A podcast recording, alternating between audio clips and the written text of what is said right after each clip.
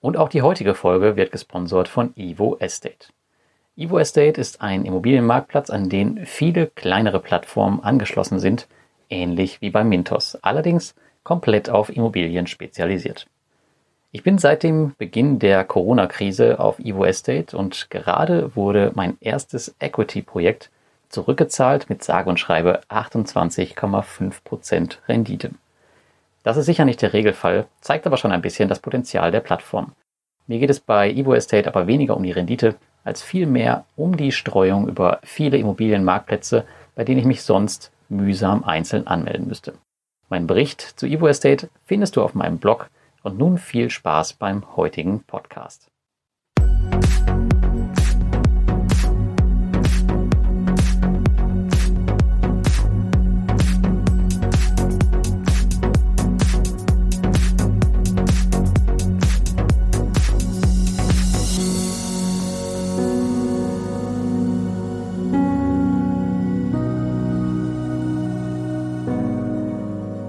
Hallo und herzlich willkommen bei Passives Einkommen mit Peer-to-Peer. -Peer. Und heute kommt die Tonspur mal aus einem schwedischen Holzhaus. Das hat für euch den Vorteil, dass sich die Aufnahme heute mal nicht so anhört, als würde ich gerade auf einem Bahnhofsklo sitzen, wie ihr sonst gewohnt seid, aber gewöhnt euch nicht daran, denn irgendwann geht es auch wieder nach Hause.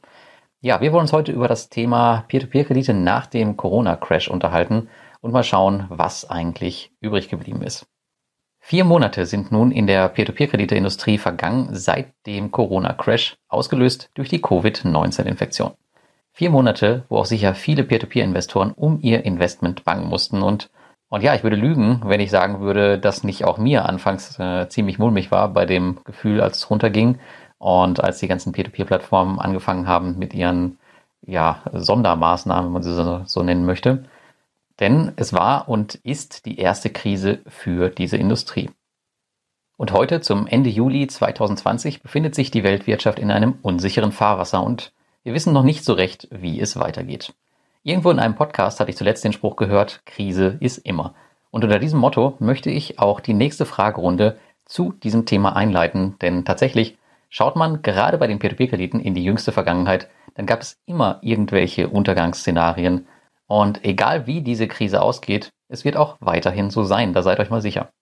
In diesem Sinne habe ich euch über verschiedenste Kanäle gefragt, was ihr gerne wissen möchtet und versuche in diesem Corona-Update-Beitrag heute all eure Fragen zu beantworten.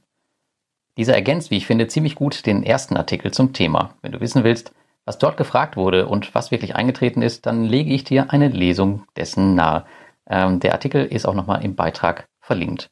Und ja, nun danke ich allen Lesern, für Ihre eingesendeten Fragen und lasst uns die jetzt mal zusammen durchgehen. Und die erste Frage ist, wie bewertest du die Plattform heute, in die du investiert bist? Als die Corona-Krise losging, hatte ich einen bestimmten Post aus der Peer-to-Peer-Community über all meine Social-Media-Kanäle geschickt. In diesem Post wollte ich allen Investoren ein bisschen mit meiner Einschätzung helfen, ähm, was ich von den Plattformen zu dem damaligen Zeitpunkt gehalten habe. Dort war auch äh, Gruppieren noch aktiv und ähm, meine Meldung, die damals rausging, dass man da bitte nicht mehr investieren soll, weil es Auszahlungsprobleme äh, gab, die waren, die war leider zu spät, auch für mich selbst. Aber gut, ähm, so ist das manchmal. Aber wie sieht es heute aus? Wo würde ich weiter investieren? Wo abwarten? Wo gar nicht mehr investieren? Um euch das zu beantworten, habe ich euch in den Beitrag eine neue Liste gebaut mit einem kleinen Kommentar von mir zu den entsprechenden Plattformen. Und ähm, die Reihenfolge darin zeigt auch ihren persönlichen Rang in meinem Kopf. Wir gehen das hier auf der Tonspur jetzt nicht alles durch. Ähm, wenn ihr da weitere Informationen haben wollt, dann schaut in den Beitrag rein. Ich habe das in drei Kategorien unterteilt. Weiter investieren, abwarten bis zum Ende des Jahres und Finger weg. Bei weiter investieren sind die ersten drei Plätze Bondora, Estate Guru und Via Invest. Bei abwarten bis Ende des Jahres habe ich jetzt bei mir persönlich Crowdestor, Bulky State und Viventor. Und in der Kategorie Finger weg sind Aux Money, Flender und Do Finance. Und den vierten Kandidaten würde ich hier jetzt doch ganz gerne nennen. Das ist nämlich Fast Invest. Was da gerade abgeht, ist ja ziemlich unglaublich. War allerdings ehrlicherweise mit Ansage. Ich meine, das hat man schon bei meinem ersten Artikel ähm, über die Plattform gesehen, dass da irgendwas nicht in Ordnung ist. Und ja, mal schauen, wie das so endet.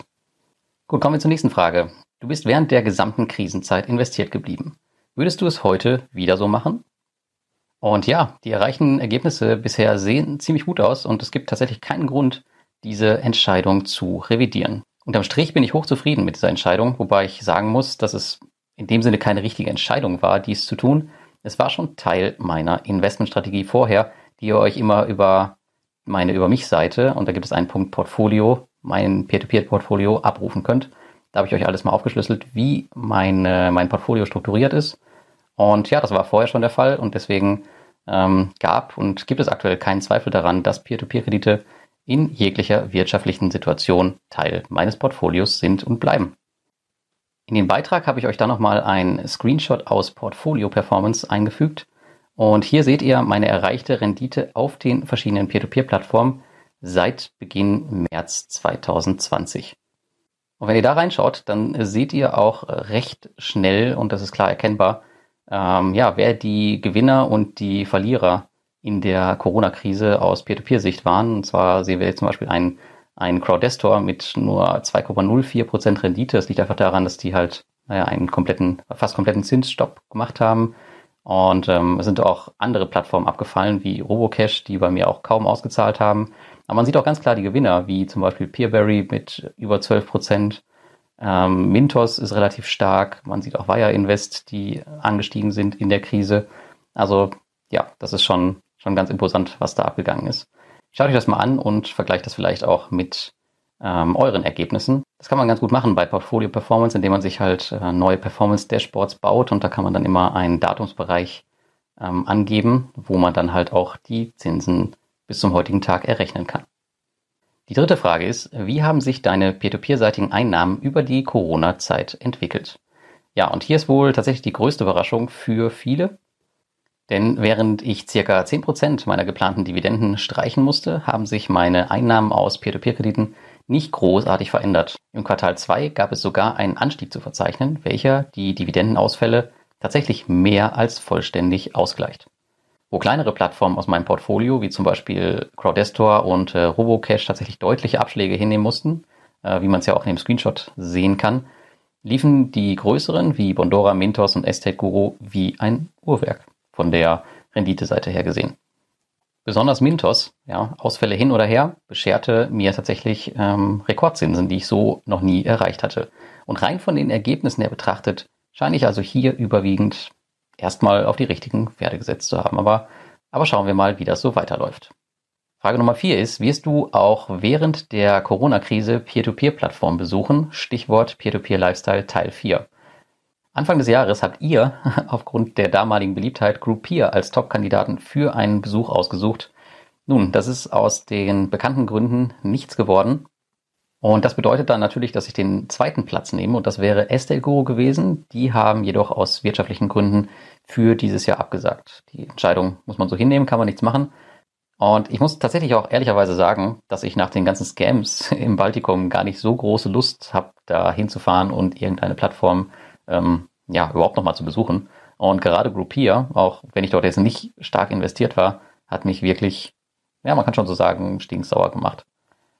Anbieten tut sich als Ersatz nun Crowdestor, die tatsächlich aktiv angefragt haben. Das passt natürlich zu ihrer derzeitigen Expansionsstrategie und sie waren auch die erste Plattform, die ich in diesem Rahmen besucht habe. Ähm, wenn dich da die Ergebnisse nochmal interessieren, dann schau einfach auf meinen Blog in die Kategorie P2P Lifestyle und dann wählst du Crowdestor aus und mein Besuch war im März 2019. Ja, damals waren sie mehr Testprojekt und auch noch viel kleiner als heute.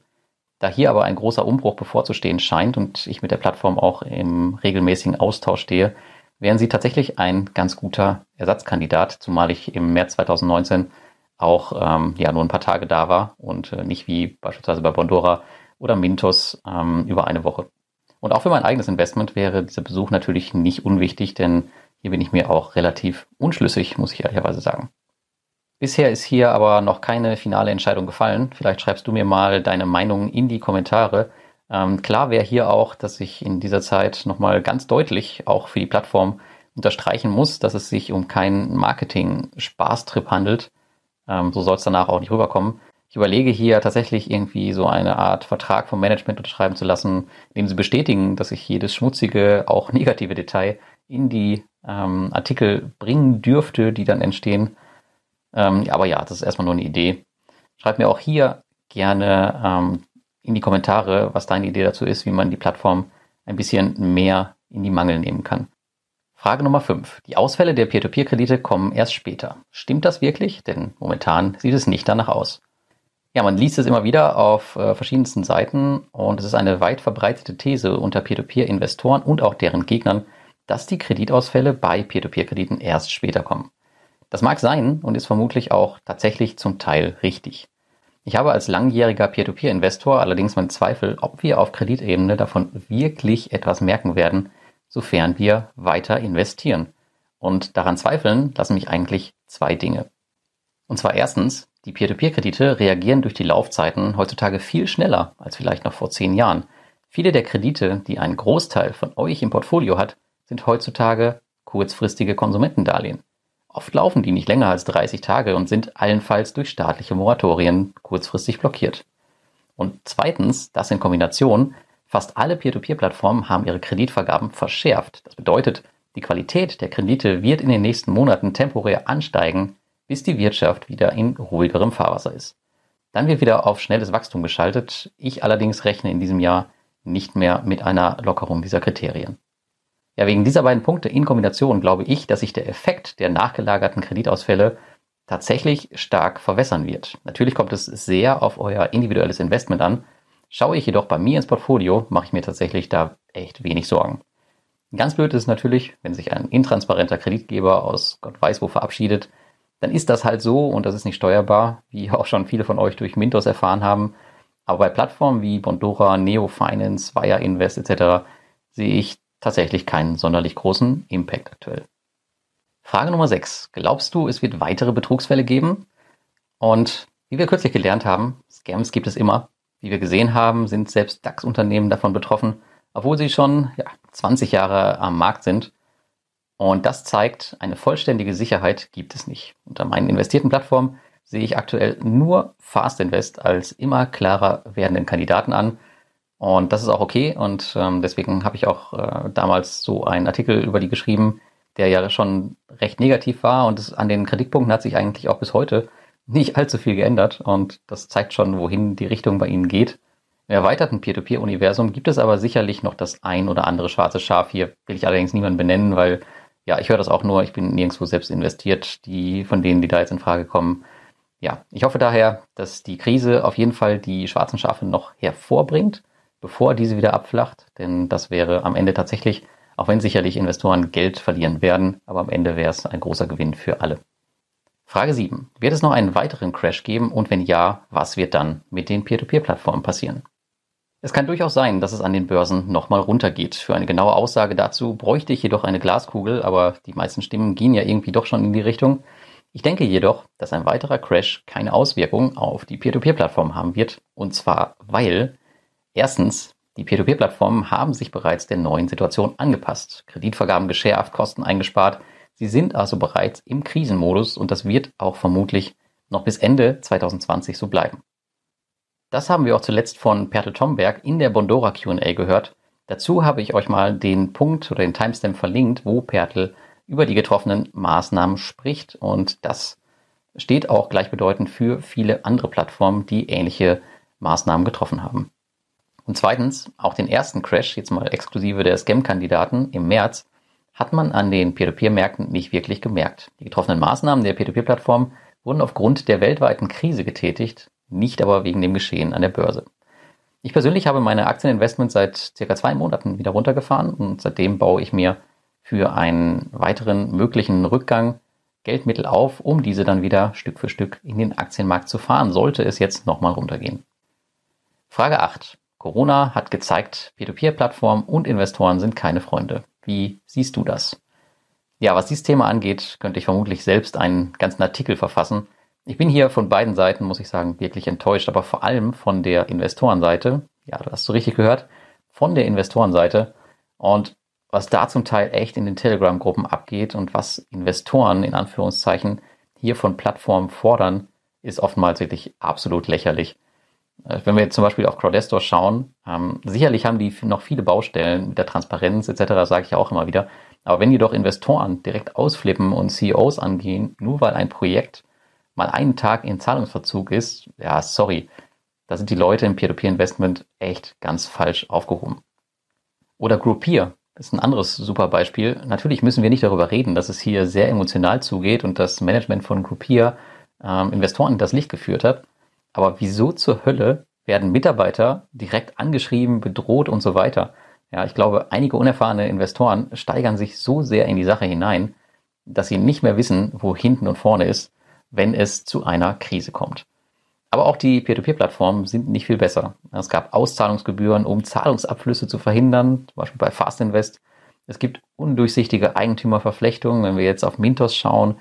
Äh, es gibt die Deaktivierung von Verkaufsmöglichkeiten der Kredite, wie DoFinance das einfach stillschweigend gemacht hat. Ja, die Liste ist da noch viel, viel länger. Aber man sieht hier tatsächlich, auf beiden Seiten wird wirklich mit harten Bandagen gekämpft, jedoch finde ich die Investorenseite weitaus peinlicher Tatsächlich muss man sich als Peer-to-Peer-Investor zeitweise echt dafür schämen, was manchmal, was man da manchmal lesen muss. Wenn ein Investment schief läuft, dann sollte man in allererster Linie die Verantwortung bei sich selbst suchen und tatsächlich nirgendwo sonst. Meine Vorgehensweise beispielsweise bei einem Fehltritt ist seit jeher kritische Selbstanalyse, Gehirn einschalten und nächstes Mal besser machen und aus dem Fehler lernen. Alles andere ist in meinen Augen totale Zeitverschwendung und ich hoffe, das wird noch der ein oder andere ähm, Investor lernen. Frage 9. Welche Gefahren siehst du jetzt noch auf den Peer-to-Peer-Bereich zurollen? Die Gefahrenpalette ist die nahezu gleiche wie vorher, nur ist die Eintrittswahrscheinlichkeit aktuell vielleicht höher. Zudem kommen halt Probleme, die vorher bestanden, siehe Groupier, schneller ans Tageslicht, was ich tendenziell gar nicht schlecht finde.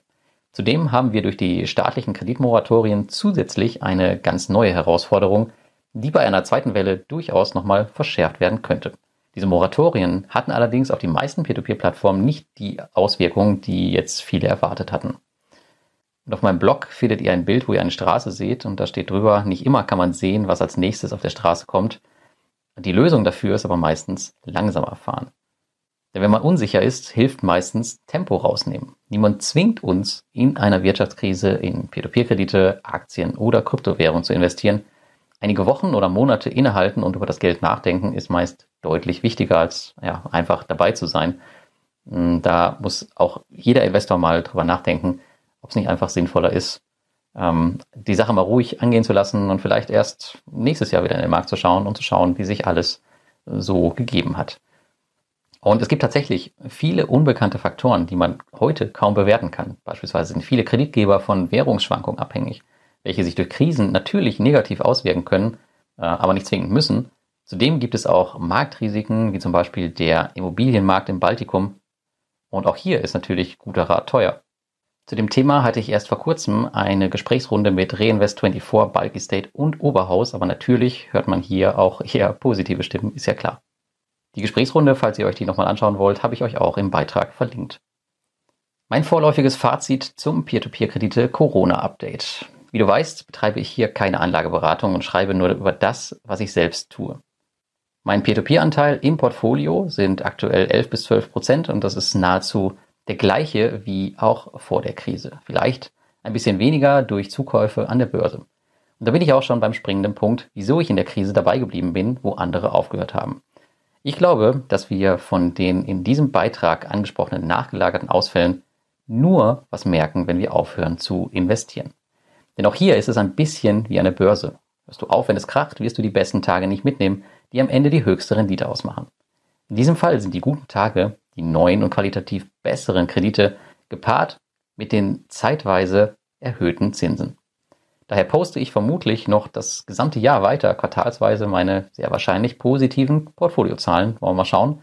Ähm, ich glaube da auf jeden Fall dran. Es wird dann wieder viele Leute geben, die sagen, bei mir war das aber anders bei Plattform XY. Ähm, wieso ist deine Rendite da so hoch? Und ja, die Antwort ist dann wahrscheinlich ganz einfach, weil du aufgehört hast zu investieren und nur noch Defaults einsammelst, während du die besten Kredite liegen lässt. Meine fünf Key Takeaways aus diesem Beitrag daher. Erstens, mein Portfolio hat die Krise bisher gut überstanden. Zweitens, ich gehe nicht davon aus, dass aktive Peer-to-Peer-Investoren viel von nachgelagerten Kreditausfällen merken werden.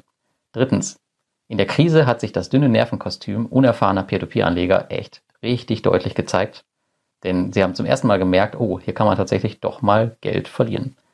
Viertens, die Peer-to-Peer-Plattformen bleiben sehr wahrscheinlich noch den Rest des Jahres im Krisenmodus. Fünftens, es kann durchaus nochmal turbulent werden in diesem Jahr. Wie immer ist das alles nur meine persönliche Meinung und Entscheidung. Deine kann eine ganz, ganz andere sein. Jedoch würde ich gerne von dir wissen, wie du über dieses Thema denkst. Schreib es mir bitte in die Kommentare unter dem Beitrag bei äh, YouTube oder auf dem Blog. Ich würde mich darüber freuen, über eine coole Diskussion mit dir. Und ansonsten wünsche ich dir ein schönes Wochenende und bis zum nächsten Mal.